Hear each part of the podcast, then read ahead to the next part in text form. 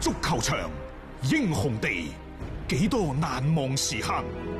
Breathtakingly brilliant. 從最後三分鐘絕殺逆轉到伊斯坦布爾勝利大逃亡，從希臘神話到冰島奇蹟，從童話變成現實，從英雄變成傳奇。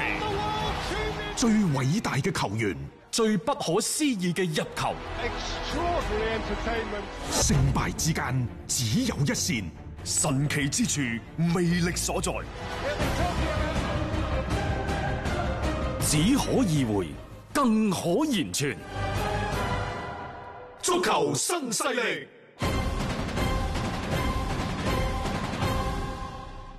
係啦，咁佢哋翻到嚟下半 part 嘅足球新勢力嘅時間段，再次同大家更新一下啦。咁就最新嘅廣東省新冠肺炎疫情嘅情況。三月二十八號零點到二十四點，全省新增境外輸入確診病例八例，分別為廣州報告嘅六例，阿聯酋輸入有三例，英國、馬來西亞、愛爾蘭各輸入咗一例。咁深圳嗰邊亦都報告咗一例嚇，係由英國輸入嘅。咁另外有珠海方面報告咗一例啦，同樣都係同英國輸入嘅。咁全省累計報告境外輸入病例有一百二十三例嘅。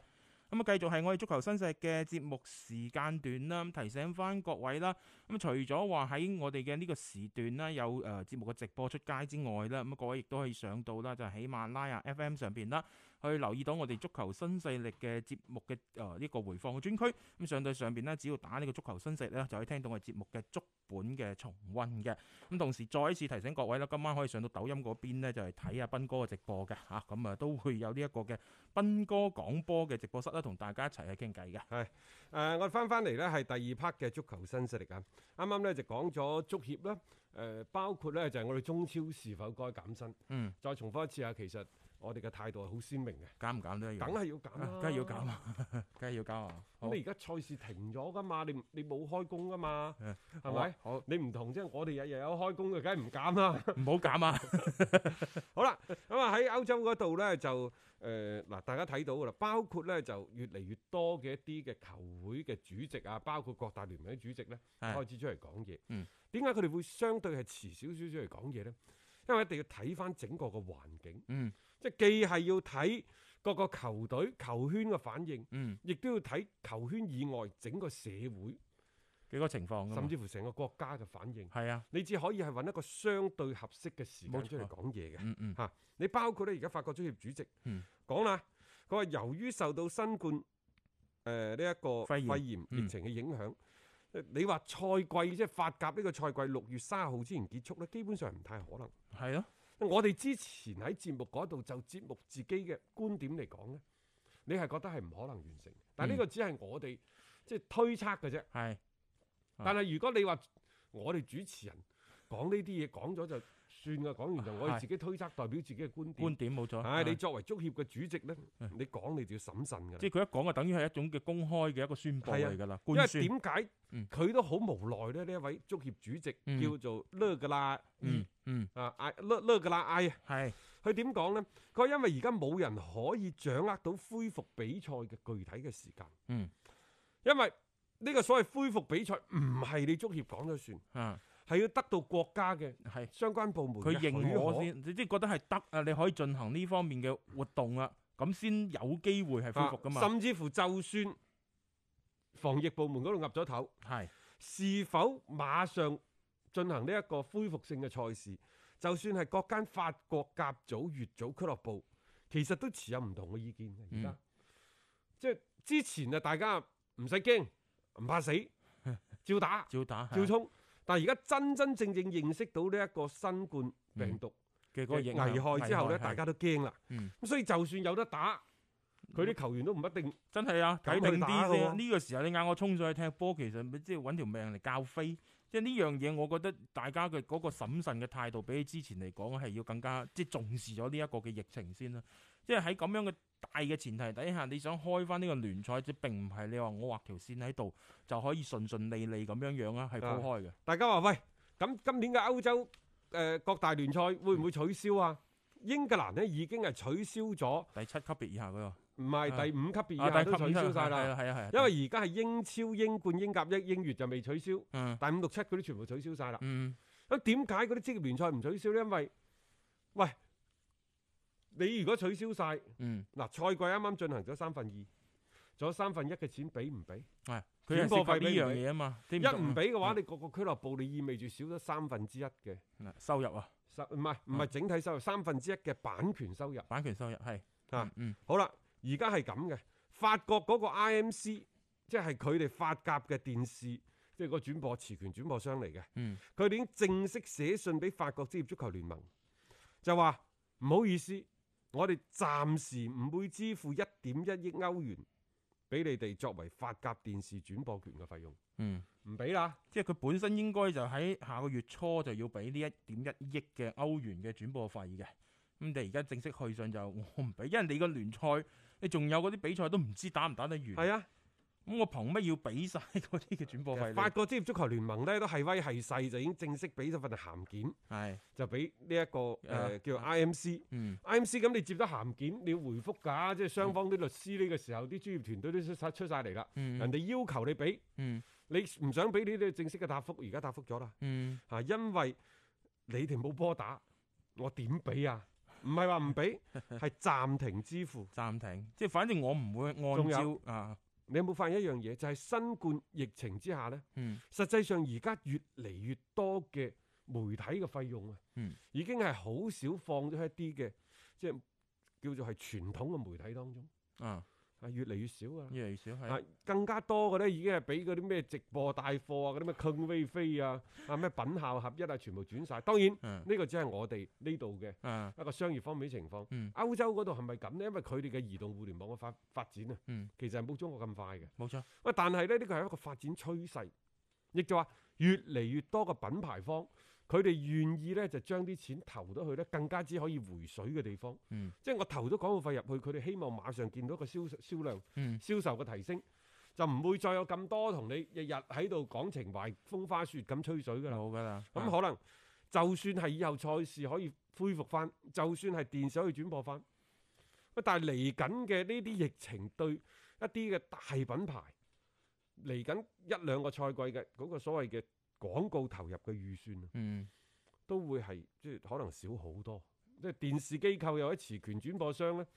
可能佢就唔會喺下一次再同你傾轉播合同嗰陣時俾到咁高噶咯。即係反正嗰個成個個趨勢已經發生咗改變㗎啦，當然啦，啊即係誒呢個咧就唔單止佢係靠廣告收入嘅，啊肯更加多咧，其實係佢係向佢啲用戶咧直接收取費用，嗯，啊收費觀看㗎嘛，收費觀看。嗯喂，但係如果你各行各業有一啲嘅即係影響，大家要節衣縮食嗰陣時，佢一定會係，將資源咪整體導入係一啊佢啊啲一更定加會係即係啊，轉轉去第二度。即係個回收更快嘅地方，因為難聽講各行各業而家都捱緊，佢哋都希望就係話能夠迅速咁去收攏一啲嘅資金等等，即係袋喺自己袋裏邊永遠係最安全㗎嘛，即係佢而家就係咁，IMC 呢度就講啦。第一就係冇波打，我點樣收用戶嘅錢？嗯第二，你冇波打，我哋嘅廣告銷售亦都受到咗好大影響。即係基本上所有揾錢嗰啲渠道，全部封死晒。吓，咁我點點俾啊？ 即係我點能夠如期咁樣去履行呢一個所謂嘅合約咧？即係反正而家就有一個存在住大家喺度拗口數嘅情況啦。即係合約係寫明四月初要俾晒呢啲錢嘅，但係反正呢邊轉播商就認為我達唔到嗰種效果，我點俾啊？所以嗱，呢個只係法甲啫喎。嗯其實相同嘅情況都出現喺西甲、嗯德甲、意甲，包括英超嘅身上。嚟緊㗎所啦以，呢個就係點解各大巨頭，又或者係各大聯賽都輕易唔敢禁制位取消呢個賽季聯賽嘅最主要唔敢原因講啊嚇，因為牽一發動全身，嗯除非你盤死無大害，即係你話嗯取消嘅前提就係你接受所有嘅收入贊助嘅收入嗯啊，你要俾翻晒出嚟。係啊，然之後可能你買季票嗰啲，你下個賽季你一係你係補償下個賽季你收少啲咯，係咯，一係你係咪退翻晒俾一人。係你退翻晒俾人。啊，呃不得不去即係去做呢一樣嘢，但係佢哋唔到最後一刻，我相信佢哋都唔想去啊咁做咯。啊咁所以而家幾時比賽開始？話歐足聯呢已經制定咗恢復國內聯賽同埋歐冠賽事嘅 A、B、C 計劃。嗯，我話知你 A、B、C、D、E 啊，無非係幾樣嘢嘅啫，即係你佢肯定有一個中心點，肯定有一個即係重心喺度。係咁啊，重心喺邊度咧？其一就係希望盡量保證各國聯賽嘅進行，因為佢知道各國聯賽進行係因為咁樣先至係養活得呢啲俱樂部嘅。嗯歐冠嘅收入係你俱樂部嘅一部分，但係唔係你歐唔係你俱樂部嘅全部啊嘛。嗯甚至乎好似英超啊，包括西甲嗰兩大巨頭嚟講，甚至乎佢哋聯賽嘅收入先至係佢哋嘅大頭。嗯，歐冠係錦上添花，係打錢，冇錯。但嗯歐冠帶俾你嘅收入最多咪嚟嚟去，連埋轉播費咩最多咪一個億，嗯係咪？連埋比賽入收入一億五，但係佢成個賽事嘅收入，佢成個賽季收入可能係六七個億，高嘅九個億、十個億嘅喎。兩回事嚟啊，嘅。所以要保證佢哋各國聯賽，即係保證俱樂部可以運營咗先。嗯呢個係基本嚟嘅啊。，因為一個一隊俱樂部你可以睇到佢聯賽打三十八輪，你歐冠打得幾多輪啊啦？你歐冠由頭到到尾，嗯你打個十一二場已經滿到瀉啦吧你？仲要係打到落仲要尾主先客係場喎、打到落尾先係喎。係啊係即係呢個其實太多嘅一啲唔確定嘅因素，即係一度打十一二場，一度打三十八場即，邊度邊頭重邊頭輕。同埋即係一個係眼睇住，只要呢個賽季你完成咗，你所就以有啊。我就話你咩歐足聯 A、B、C、D、E、F、G 啲咩計劃都好，你第一肯定係保證各個國家嘅聯賽，係佢盡哋量嗯就算係推延都好，盡量將佢嗯執行。一聯賽唔開翻，你歐冠嗰啲啊都好難。其啊次喺呢個基礎上呢，無非就係見縫插針地，嗯啊，將呢一個歐冠嘅賽事唔可以盡量，如果可以係冠冕堂皇咁做，冠冕堂皇咁做，嗯唔可以冠冕堂皇咪草 草了了事啊真係㗎你都要打，因為嗯你既係要對轉播商負責，嗯又係要對呢就雙方球隊嘅主客場嘅公平性負責。啊有時咧，你只能夠減少一啲次數，嗯啊即係去去去就翻一啲球隊嘅比賽嘅安排。冇所以錯。嗯即係你嗰幾個計劃，無非就五月頭、五月中、五月底，甚至乎六月底、七月頭，嗯你無非係呢幾個其實啫。我哋都諗到啦。然之後啊呢，就係、呃到底係繼續主客場呢？抑或係單場制嘅賽事呢？嗯又或者係賽會制嘅賽事呢？嗯等等。你主要係去到八強之後，你應該點安排？因為我覺得如果你要就各個國家嘅聯賽嘅話咧，歐冠嘅呢種嘅即係改改變啊，可能係勢在必行，因為你要完成咗呢個賽季嘅比賽，你都已經唔可以顧及到話原先你應該有嘅一個樣。因為而家呢，即係誒、呃，對於嗰嗰、個是否打歐冠啊，即係唔好往後睇。而家歐洲呢，開始有啲媒體、有啲俱樂部嘅嘅教練、主教練呢，開始向前睇。嗯佢哋就覺得呢，即係亞特蘭大對華倫西亞嗰場，你唔知就算啦，你打咗就算啦。係但係喺兩個禮拜之後，個疫情咁嚴重嘅情況之下，即係具體咁講就係高普啊，高普就覺得呢，即係話第二回合打馬體會嗰場賽事呢，簡直就喺度犯 罪，亦就話你明知呢個病毒已經咁緊要，你仲有咁大型嘅聚會，啊你係咪俾啲病毒傳播啊，帶嚟咗一個加速嘅機會先？冇錯，即係你明明你可以制止到呢一種嘅情啊況惡化，點解你唔停佢呢嗯？為什麼不停？嗯你無非你都係想揾多啲錢。冇錯，因為如果你喺嗰個時候停呢，如果你就一個公平性嘅角度嚟講，可以即係照顧得比較好咯。大家都仲係未打第二個回合啊嚇，咁好但係而家 參差不齊咁嘅。而家咧，安察洛提喺旁邊啊，加多把火，啊佢冇所謂㗎佢支持高普。 係嗱，但係咁喎，相同嘅道理係咁，啊，你明知不可為而為之，無非都係錢作怪。係咁好啦，過去嘅嘢過咗去唔講啦，嗯，將來未來開始嘅時候，係咪不可為而為之？抑你係嗯或係到期時更加需要各部門嘅配合？幾時可以打？嗯，是否空場？嗯等等你你要做個啊預案出嚟。以前呢，佢哋歐洲嗰度好多人真係唔識死㗎，啊係啊，啊！真係唔即係膽粗粗咁咁就嚟㗎啦嚇。 即係只不過而家即係太嚴重，佢哋都開始識驚啊， 就係咁咯。啊而按照馬卡報嗰度講咧，華倫西亞即係同亞特蘭大打嗰場波，佢就係帶咗翻去嘅。話嗰嗰場係零號比賽哇！啊嘛，嗰場賽事而家話成個俱樂部入邊 十個球員，十五個工作人員，一共二十五個人確診。嗯，佢可能係而家，佢應該又唔係可能，應該係肯定添啊！嗯係全歐洲疫情最嚴重嘅俱樂部。嗯，喺倫敦嘅韋斯咸亦都不離不遑多讓。嗯，按照韋斯咸俱樂部嗰個副主席阿巴拉迪所講呢，就係話而家有八個球員在家隔離嘅時候出現咗類似新冠肺炎嘅症 狀。不過呢，好就好在呢，全部都係暫時嘅輕微嘅症狀話。係。但係呢種居家隔離究竟喺度做緊啲乜嘢？我真係啊有個疑佢問嗰度啦。係連嗰咩首相都哦話係中咗招啊嘛， 即係呢啲，即係我覺得佢哋係居家隔離咗啊，但係嗰啲防護措施各方面真係好難講咯。你就咁樣發展落去，你根本感覺唔到呢個聯賽幾時有機會係重開咯。即係你你就咁任由嗰個事態好似就咁樣惡化落去。啊，咁所所以而家其實都頭痕嘅，你點樣不過開？英超咧，老實講都係財大氣粗，嗯因為最先爆出嚟話要減薪嘅係法國，嗯，然最之初後後就德國、意大利拍住上，係就到西班牙。呢、嗯個就睇到即係佢哋生存嘅狀 態啊！個環境好唔啦同嚇，到而家咧，英格蘭啲俱樂部，即係英冠、英甲、英乙嗰啲唔講啊，英超嗯就話要討論開會啦，嗯，商討減薪嘅問題。但係呢個會仲唔係而家開喎，未來啊咯，嚟緊呢個禮拜先開嘅啫嗯係喎。啊，即係佢哋好似都要， 即係唔係好急，啊 我感覺上邊嚇、啊即係再睇個情況唔係好對路啦，又或者趁住歐洲各大嘅聯賽都開始呢種嘅減薪風潮，啊，佢哋、又叫做叉只腳埋嚟，誒、呃其實英冠聯賽嗰度咧，列斯聯、伯明翰等等已經講咗個嗯減薪㗎啦，即係有啲咧就而家唔攞啦，一分錢都唔攞，係又開咗波之後你再俾翻我，慢慢再計啦。嗯咁而家呢，就話英超嘅傳統六強，曼聯、曼城、利物浦、阿仙奴、熱刺、車路士等等，嗯就仲未啟動呢一個所謂嘅談判，即係如何降薪同啲球員協商。嗯但係呢，下個禮拜就要傾噶啦，要傾，因為佢哋咁做呢，就唔單止話要幫輕自己嗯減下磅，嗯仲、要呢，即係將個姿態攞出嚟撐撐其撐他佢一撐其他嘅俱樂部。即係佢哋一個聯盟嚟嘅，即係大家共同進退。即係喺呢個呢、個事件上邊咧，唔好話敵對關係啦。你作為俱樂部同埋球員係兩兩兩方嘅一個談判嚟嘅。咁我覺得你作為俱樂部嗰邊，你係係大家同一陣線咧，會相對好咁樣去處理呢個問題，就唔好呢一家係咁做，嗰一家又唔係咁做。即係而家好似巴塞就話都唔明白點解你皇馬可以唔降薪嘅。不過呢，英超呢個降薪呢，仲有一個前提，就係、佢英格蘭球員工會係召開咗緊急嘅會議，並且係發表咗一份聲明。嗯呢份聲明呢，就話，即係球員工會認為呢，必須要做出艱難嘅決定，以減輕停賽所造成嘅經濟影響。即係誒、呃然之後呢，就希望減薪所節省落嚟嘅錢呢，就用於幫助低級別俱樂部嗯及其球員、幕後工作人員同埋其他兼職嘅工作人員等等。嗯，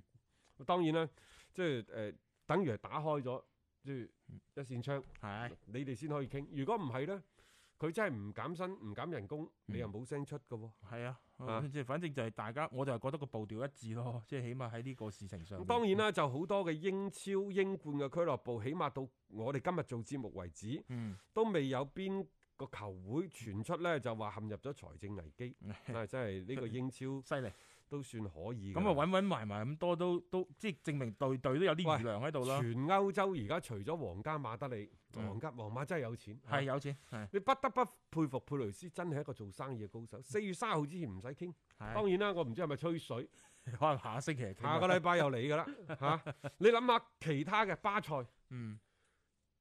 拜仁、係啊大巴黎都冇話降薪啦，大巴黎但係嗰未有啲土豪啊唔好講啦，早雲啦，祖雲達斯都話要降薪係啊！你呢度咧就話喂。C 朗就話一個半月唔攞人工，嗯但係話而家唔單止一個半月嘅事情，甚至乎咧，祖雲達斯已經喺官網宣布，嗯就係嚟緊嘅誒四個月啊，三四五六嗱就係四個月啦嚇，都會係一個嘅即係停薪嘅一個處理嚇，停薪嘅處理直情係剁咗四個月嘅人工，計計埋埋累計應該係會幫球隊慳咗九千萬歐元出嚟嘅。 係呢個就係祖雲達斯啦嚇、啊即係一出到嚟呢一招其實都都幾狠嘅， 老實講。不過喺咁嘅情況之下，又冇聽到話祖雲達斯嗰邊有啲乜嘢好反對嘅聲音喎。冇得反對嘅。啊嗯啊！即係反正而家就已經係官方宣布咗啦，祖雲達斯嗰邊即係老實講啦，全歐洲啲俱樂部咧，對於更衣室嘅控制，最差嘅係巴塞。啊呢個係啦，聯盟獲嗱足，你睇睇啦，拜仁慕尼黑話減百分之二十，再加減百分之二十，你冇聲出嘅。係同埋拜仁之前嗰啲，你嗰啲咩更衣室龍女雞作反，佢三大巨頭話就冚你會就企出嚟冚話你冚你就啊冚你㗎嗯，係咪嗯？祖雲達斯而家斯朗呢度舉手話一個半月，唉，你減減減，然之後嗰邊商祖雲官網已經話喂四個月。嗯當然呢個停薪係咪停晒咧？係咯，佢啊係計計埋埋係定嗰個係數點咧係嗯等於四個月停嗱，點樣咗。發放咧？等等，啊即係係呢個進一步，即係我哋再了解一下先啦嚇。 O K，好，啦，但係你有冇睇到祖雲達斯人哋嘅態度就係、喂要減即刻減，唔講嘢。係唔講唔講咁多。啲巴塞呢度係點啊？巴塞話俾五日時間你哋考慮 下先，啊減百分之七十得唔得啊？快啲出各位大哥， 你睇下佢嘅態度係咪啊，係咪相對係比較唔好話軟弱，嗯，即係同人哋相比一啲咁多卑微。嗯即係 下下即係唔係話你可以去即係話到事嘅嗰只咧，同埋通過今次咁樣嘅情況，係進一步將即係俱樂部嘅管理層同埋更衣室嗰邊係處於一個更加對立嘅一個位置上面。但係祖雲達斯今次嘅減薪同埋減得咁急，又減減得咁狠，即嚟緊有咩事情發生，你真係唔知㗎喎。嗯，譬如話 C 朗，原先大家都會覺得 C 朗會唔會就喺祖雲達斯退役呢？因為祖雲話想同佢簽多份合約，係就甚至乎即係四廿歲以前係都可以考慮。即係一續，如果真係續咗或者去到啊簽三十份九歲長，約係咧，等等係咁樣得唔得嗯？但係你而家咁樣減完之後，再加上之前沙利嘅原因啊等等嚇，嗯已經係傳出咗咧，就大巴黎其實喺度諗緊 C 朗，嗯因為大巴黎認為咧，只有 C 朗先至可以帶領球隊咧喺歐冠又或者歐洲賽事嗰度走得更加之遠。嗯，即係反正 C 朗佢嘅市場仲係有嘅，嗯即係你唔好話呢有有時話呢啲咁嘅球員咧，其實去到真係咁頂峰嘅位置，你要揀嘅俱樂部真係唔多。但係好似 C 朗，我硬係覺得佢係一個幾例外嘅情況話嚇。大巴黎咧就準備咗一份誠意十足嘅世界第一高薪，嗯，等住 C 朗簽名嚇誠意十足啊嘛，啊！嚇即係做得出㗎。之前咪話唔咩幾嘅咩六千萬去去簽麥巴比續約咁嗰係啊啲嘢，你點知佢俾 C 朗俾幾多啊？因為起碼就算 C 朗而家三十五歲都好啦嚇，啊，但係實際上即係祖雲達斯，你想去揾一個 C 朗翻嚟，估計真係難嘅。儘管佢已經三十五歲，儘管可能佢嘅巔峰期已經過咗去，嗯但係維持喺一個相對比較高嘅水準咧，可能嚟緊仲有三兩年有喎、係就好似當初巴塞嗰個右後衞嗯阿艾華斯咁樣，啊丹尼亞華斯即係係啊佢係越老越妖啊啊。C 朗呢啲人呢，嗯即係佢啲體脂少啊，嗯再加上佢平時自律，嗯佢嘅三十五歲啲身體呢，分分鐘可能真係仲可以，即係少則三兩年，嗯多則四五年，真係有機會㗎。啊，同我琴日同胡志軍連線嗰陣時，嗯其實之前呢我都知㗎啦，我話你條友我我即係胡指 導，我話你打中越冇問題㗎。係其實我後尾發現我真係低估咗佢。嗯其實佢而家打中甲一啲問題都冇。中教都冇啊問題三個月嘅時間俾佢操都唔一定使，因為佢而家體重仲輕過佢做球員嗰陣時，哦咁犀利，好 fit 嘅。哦好 fit，佢而家仲少啲啊，以前仲 fit 啊，哦嗯，砰砰聲嘅射波射到啊，所以即係有啲球員你唔可以用年齡去去衡量嘅，啊啊佢睇身體狀況噶嘛，即係踢到嘅話，你冇人話你唔即係四十歲一定要退休即係我嗯㗎。覺得祖雲達斯喺 C 朗呢個使用問題上呢，即係有啲猶豫不決。嗯一方面，即係佢又睇重咗 C 朗嘅市場嘅價值，又睇重咗佢喺球圈喺球迷當中嘅影響力。呢巨樣大嘅嘢真影響力係做到咗。啊係嚇一方面，即係嗰啲銷售廣告銷售啊、嗯球票嘅銷入、球衣嘅銷售，砰砰聲咁上。嗯，之前呢，就股價又唔知拉飆升動咗咗幾好多，多而家就跌晒落嚟。即係呢個唔又講啦關 C 朗事啊，呢個好啦嚇但係另一邊廂呢，喺球隊嘅打法嗰度呢，佢啊有所自己嘅諗法、嗯固 執、己見，即係話到底喺呢一個點樣用 C 朗呢個問題上，我覺得祖雲達斯就球隊就球隊內部係未諗好嘅，又或者即係祖雲達斯係覺得自己嘅嗰啲傳統啊，嗯我哋過去咁勁嗯嚇，並唔需要你 C 朗嚟幫為你而去作出犧牲佢，但嗰係時。啊你當初揾 C 朗嚟，除咗商業嘅考慮嗰度，你仲有冇一啲即係話揾佢翻嚟衝下歐冠？或者戰術上面嘅考慮當然啦，啊即係話咁都啱嘅，因為你 C 朗最尾呢三兩年啦，我為你作出好多改變，我戰術為你調整。嗯三兩年之後你怎麼辦？啊，同你走嗯咗或者係你狀態唔好嗰陣時，我怎麼辦即？係肯唔肯搏嘅啫。所以我覺得啊嗯就話，祖雲達斯喺 C 朗呢個問題上，啊係佢由頭到尾佢就未諗清楚過，未諗明白過。嗯，即係究竟要點樣去用？冇錯，啊，即係佢嘅作用係乜嘢？你人就請咗翻嚟啦。咁但係關鍵點樣用到實處，再加上我覺得教練嗰度，你如果真係要用 C 朗，你係咪要揾一個即係相對冇咁即係冇咁多自己嘅諗法嘅教練會話好啲呢？亦啊都係基於呢一點，C 朗好明白㗎。既然你諗得唔清楚係，我與其喺呢度蹉跎歲月。嗯我倒不如咧揸住我最尾啦一丁點兒嘅青春的尾巴，嗯我再去尋求一番事業嘅最後嘅突破、最後嘅輝煌。嗯所以 C 朗要走，離開祖雲達斯，我覺得係一個大概率嘅事佢係件。一個鬥士祖雲達斯呢，一定唔係 C 朗嘅足球生涯嘅最後一站。啊，我都同意嘅，因為佢係仲有能量，佢想去再綻放啊，唔好話夕陽如輝啊嚇，佢可能覺得自己仲係一個好高光嘅一個時刻，仲有啊咁嘅能力，我再一次企喺歐洲之巔，甚至世界之巔，嗯即係呢個係佢內心一直係為之而去努力嘅係。嗯如果唔係，點會一個人去到邊度都可以操氣下幾個鐘嘅？啊呢個問題今晚喺我哋嘅抖音吹水大會嗰度可以再展開下討論。 O K 啊，好啊，咁我哋今日節目時間亦都先到呢度啦。咁啊，聽日啦，同樣都喺傍晚嘅六點鐘啊，繼續有足球新勢力嘅約定各位吓。咁啊，我哋今晚記得上去聽啊，吹水大會啊！